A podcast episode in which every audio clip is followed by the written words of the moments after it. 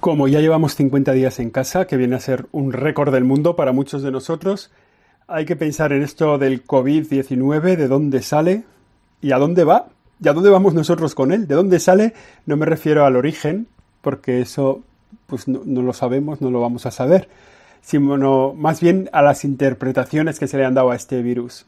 Algunos ven en esto una especie de castigo de Dios, otros ven un castigo de la naturaleza, otros creen que es un castigo de Dios a través de la naturaleza, pero ¿realmente puede ser así? ¿Puede ser un castigo de Dios o de la naturaleza? ¿Pinta Dios algo en todo esto? Esto es Siempre Aprendiendo, es el episodio número 29. Yo soy José Chovera y aquí comenzamos. Siempre aprendiendo. Siempre aprendiendo. Con José Chovera. Da un poco vértigo referirse a esto de la pandemia del COVID-19 como un castigo. Pero si pensamos un poco, es verdad que nos pega a todos buscar las responsabilidades de todo lo que ocurre. Parece que siempre estamos buscando un culpable. Hay que nada puede ser natural, siempre tiene que haber alguien, hay un alguien inteligente que bien por negligencia, por maldad, por descuido, por beneficio, por lo que sea, es el responsable de cada cosa que ocurre. Todo lo que pasa pasa por alguien. Alguien lo ha pensado, alguien lo ha querido. Y entonces estamos todo el día buscando responsabilidades. Si algo me pasa, tiene que haber un culpable. Eso tiene, tiene un poco su idea, su origen, esta idea en que el hombre es un ser todopoderoso. Ha perdido un poco conciencia de su contingencia, ya no se da cuenta de que casi nada está en su mano, de que vive porque es muy afortunado, de que podría no vivir. Ahora mismo el hombre se siente como dueño de sí mismo, dueño de su vida, muy seguro de todo, entonces, si algo pasa que afecta a su seguridad, a su salud, a su bienestar, es que alguien es culpable y sale enseguida a buscar a los culpables, ¿no? Cuando se le arrebata la vida, la salud, alguien lo ha hecho culpablemente.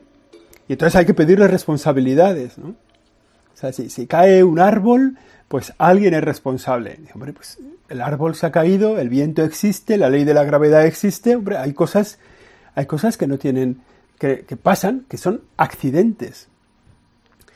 Ahora cuando ha llegado el COVID con tanta tragedia y con tantas personas fallecidas detrás y con todas las consecuencias que va a tener después, inmediatamente se le ha buscado quién está detrás. Nos han dicho que es Dios, otros que la naturaleza, otros que los chinos. Buscar culpables, buscar responsables. Vamos a desentrañar un poquito esto de los culpables y de los responsables. Vamos a ver quién está detrás de estos, de este virus, digamos enseguida sale diciendo gente que puede ser un castigo de Dios. ¿no? Y entonces eh, hay gente que siempre es como un poco apocalíptica, un poco milenarista, que siempre está diciendo, no, es un castigo de Dios, el fin del mundo está cerca, tal. Bueno, esto pasó en el año 1000, pasó en el año 2000 y vuelve a pasar ahora en el 2020. Gente que, que habla del castigo divino.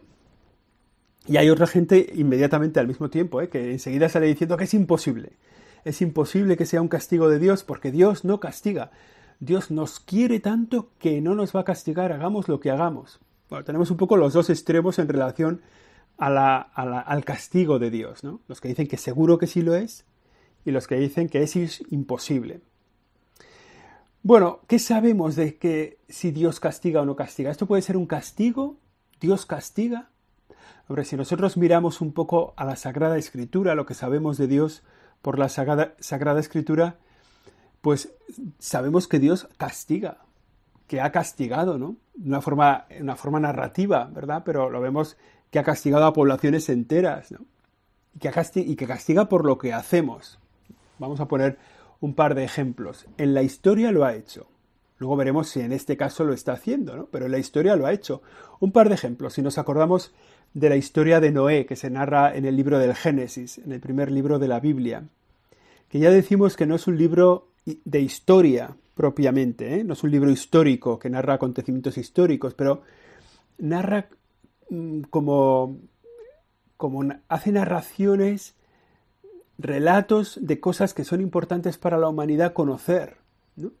Y en este relato de Noé se manifiesta cómo va a castigar a todos los hombres si lo leemos, lo podemos leer en el libro del Génesis. Al ver el Señor que la maldad del hombre crecía sobre la tierra y que todos los pensamientos de su corazón siempre tienden y únicamente al mal, el Señor se arrepintió de haber creado al hombre en la tierra y le pesó de corazón. Dijo pues el Señor, voy a borrar de la superficie de la tierra al hombre que he hecho.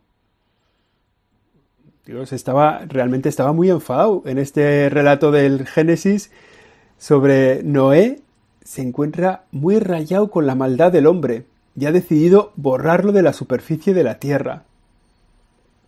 Pero luego enseguida continúa el mismo relato y dice, Pero Noé obtuvo el favor del Señor. Esta es la historia de Noé. Noé era un hombre justo e íntegro entre sus contemporáneos. Noé siguió los caminos de Dios. Dice, la tierra estaba corrompida ante Dios y llena de violencia. Dios vio la tierra y en efecto estaba corrompida, pues todas las criaturas de la tierra se habían corrompido en su proceder. Digamos que el, planteamiento de este castigo de Dios es ante la corrupción de todas las criaturas de la tierra. Pero antes de esa destrucción, que va a hacer a través del diluvio, Dios le dice a Noé que va a llegar el final de toda criatura, pero que él se debe fabricar un arca de madera de ciprés, para, haciendo dentro unos compartimentos, y él con su familia se va a salvar. Porque Dios es, eh, porque Noé es un hombre justo. Noé es el único justo con su familia que había en esa tierra de corrupción. La destrucción, por tanto, el castigo de Dios, en este sentido, se nos puede ver que es para todas las criaturas que estaban corrompidas, pero no para Noé, que no lo estaba. Algo parecido pasa con la destrucción de Sodoma y Gomorra. Dios está enfadado con la ciudad por su comportamiento. Son un poco sodomitas, ¿no? porque son habitantes de Sodoma, y decide destruirla toda. Pero antes se compromete con Abraham. Fíjate, tiene una conversación con Abraham que le dice, porque en, en Sodoma vivía Lot, que era familia de Abraham, ¿no? Entonces Abraham le dice, pero antes de destruir Sodoma, eh, Sodoma y Gomorra, que eran dos ciudades vecinas, antes de destruirla, si te encuentras allí un grupo de justos, si hay 50 justos vas a cargarte toda la ciudad.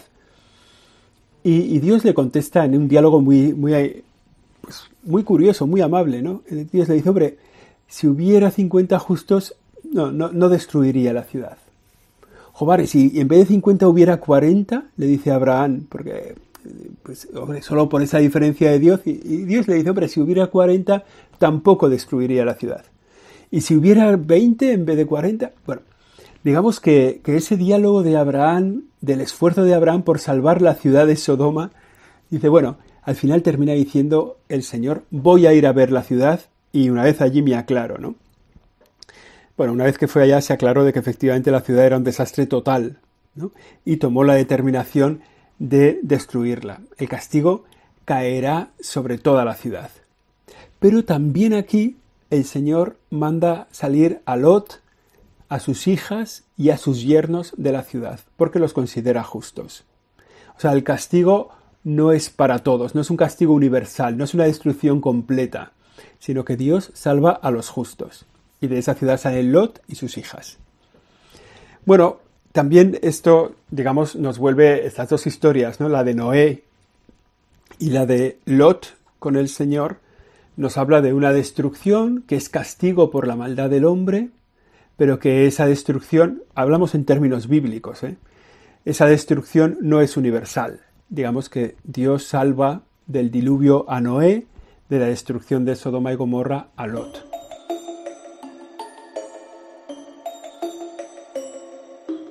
Y los suyos.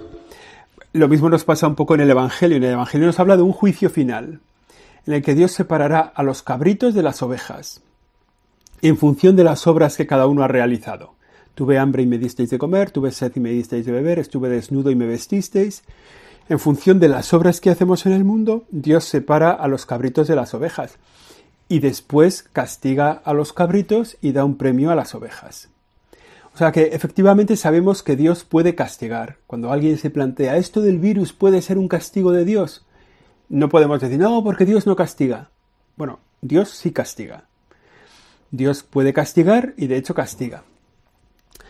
Por ponerlo mejor en su contexto, esto me parece que es muy importante, podemos decir que más que castigar, Dios simplemente respeta la decisión libre de las personas que han querido separarse de Él, durante un tiempo o durante toda la eternidad. Es decir, si una persona dice yo no quiero vivir cerca de Dios, yo me quiero alejar de Dios, Dios esto lo respeta. Dios pondrá todos los medios posibles, Dios tenderá todos los puentes hacia esa persona hasta el último momento, tenderá puentes hacia esa persona para volver a tener una buena relación con Él, pero respetará la libertad de esa persona que quiere vivir lejos de Él.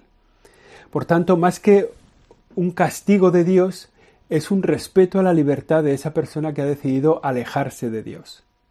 ¿Vale? O sea que nosotros lo podemos entender eso como castigo, pero es simplemente reconocimiento de la libertad de una persona que decide vivir lejos. Esto puede ser una decisión temporal, hay gente que se aleja de Dios temporalmente, y hay gente que decide separarse de Dios definitivamente, para siempre, ¿no? en el momento final de su vida, bueno, pues se aleja de Dios. Dios no nos puede obligar a ir al cielo. Si uno escoge libremente y conscientemente y voluntariamente el ir al infierno, es decir, decide vivir en completa y eterna ausencia de Dios y de su amor, pues Dios no lo puede impedir. Dios va a poner todos los medios para que lo vuelvas a pensar, pero Dios no te puede impedir hacer uso de tu libertad, porque el primer postulado de Dios para el hombre es su libertad, su capacidad de autodeterminar su futuro. Por tanto, Dios lo respeta. Así pues, Dios castiga en este sentido de permitir que alguien se aleje de él, y esto del coronavirus entonces puede ser un castigo de Dios. Podemos decir que, por lo que sabemos de la Sagrada Escritura, esto del coronavirus no puede ser un castigo de Dios. No porque Dios no castigue, sino porque Dios no castiga a los justos. Si miramos un poco a quién ha afectado esta pandemia, nos damos cuenta de que ha caído igual sobre todo el mundo. Se ha llevado por delante la vida de personas buenas y de personas malas. No ha habido relación no ha habido en función de la propia vida que uno ha llevado lo que esto ha afectado. Por tanto, no podemos decir que sea un castigo de Dios. Dios no lo ha querido. Es verdad que Dios lo ha permitido, pero esto es distinto. ¿eh? Una cosa es querer algo y otra cosa es permitir. Permitir que las leyes de la naturaleza sigan su curso, que, que los virus crezcan como tienen en sus propias leyes, se desempeñen como tienen en sus propias leyes o muten como tienen en sus propias leyes, ¿no?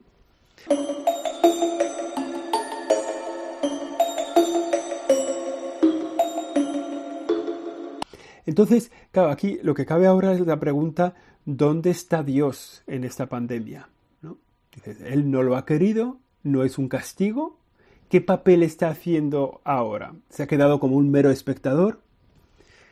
Bueno, yo creo que la respuesta es muy importante conocerla, ¿no? Para los que vivimos una vida cristiana, es Dios está en este momento involucrado en el bien del hombre. Siempre está involucrado en el bien del hombre. Y en, este, y en esta pandemia también. Dios está sufriendo con el que sufre, acompañando al que acompaña, inspirando al que cura, sosteniendo a los que sostienen. Digamos que en esta, en esta pandemia hay mucha gente que está sola y Dios busca acompañarles, hay mucha gente que está enferma y Dios está a su lado, también los acompaña. O sea, Dios está muy activo en esta pandemia porque Dios siempre acompaña al hombre, porque Él mismo se ha hecho hombre. O sea, Él siente en primera persona lo que cualquier persona puede sentir. Siente el dolor, siente la tristeza, siente la soledad, siente la angustia, también lo mismo que las alegrías, las esperanzas, los consuelos, de todo hay en este tiempo, pues de todo eso es testigo el Señor y todo eso lo acompaña el Señor. O sea, no nos podemos olvidar de que los cristianos creemos en un Dios que se hizo hombre y para el que todo lo humano le es cercano, lo conoce de cerca y mucho de ello lo conoce en primera persona. Todo lo conoce en primera persona menos el pecado todo lo ha vivido él en primera persona. Él ha estado cansado, él ha sufrido dolor, ha sufrido la tristeza, ha sufrido la soledad, acordaos el huerto de los olivos, la tristeza de la muerte de un ser querido, seguramente cuando murió San José, todo ese dolor que él sintió de la separación de una persona que había querido. Ha sentido el cansancio en la enfermedad, el sufrimiento en la cruz. O sea que todo Él lo ha vivido en primera persona, por tanto, lo vive ahora con nosotros. Ahora bien, lo que también es cierto es que este tema no se le ha escapado a Dios, no es que se esté de que esté pasando todo esto sin que Él se entere, como, como hemos dicho, ¿no? Por tanto, Él se pone en marcha para atender a todas las necesidades que ha supuesto el coronavirus. Él acompaña, él sostiene, consuela, acoge en la vida eterna. Dios se mueve. Dios está con nosotros en estos momentos. Pero además el virus, también desde el punto de vista religioso, es una oportunidad para replantearnos las cosas. Todo lo que pasa puede ser para nuestro bien, puede mejorarnos. Hay gente que dice, vamos a salir mejor, mejores personas. No, no vamos a salir mejores personas. Saldremos mejores personas si nos esforzamos. O sea, el coronavirus no va a suponer una inyección de virtud en todos nosotros supondrá una, inyección de virtud en las personas que se esfuercen en ser virtuosas y en adquirir ese hábito operativo bueno que es la virtud. Pero por, así sistemáticamente no. Pero sí que, como digo, nos va a dar muchas oportunidades de cambiar nuestra vida. Nos va a dar, primero, la oportunidad, nos va a permitir replantearnos cosas, darnos la oportunidad, por ejemplo, en primer lugar, de pensar, de darnos cuenta, de ser conscientes, una cosa que la hemos olvidado, ser conscientes de que no somos tan fuertes, no somos tan poderosos, somos contingentes, no estamos del todo en nuestras manos, a veces hay cosas que se nos escapan.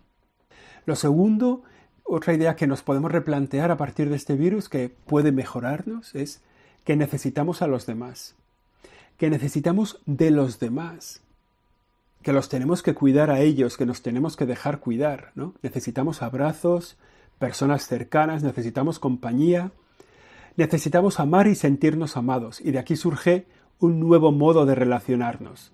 Este virus nos puede dejar una mejor conciencia de cómo somos nosotros, si lo pensamos, nos puede dejar un nuevo modo de relacionarnos, más humanos.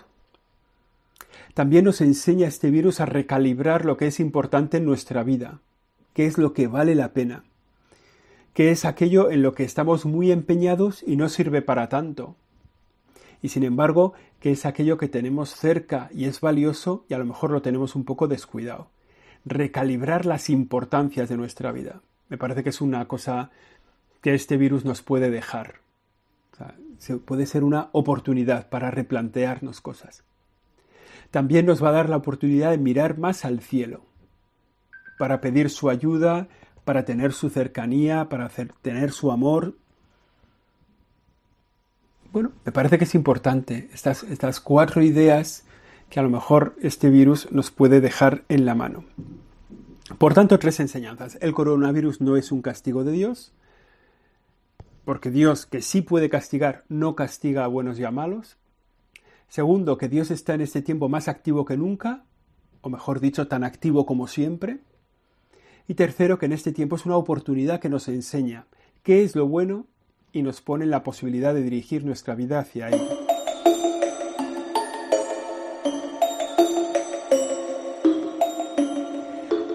Pero el podcast empezaba con una pregunta doble, si esto era un castigo de Dios o un castigo de la naturaleza.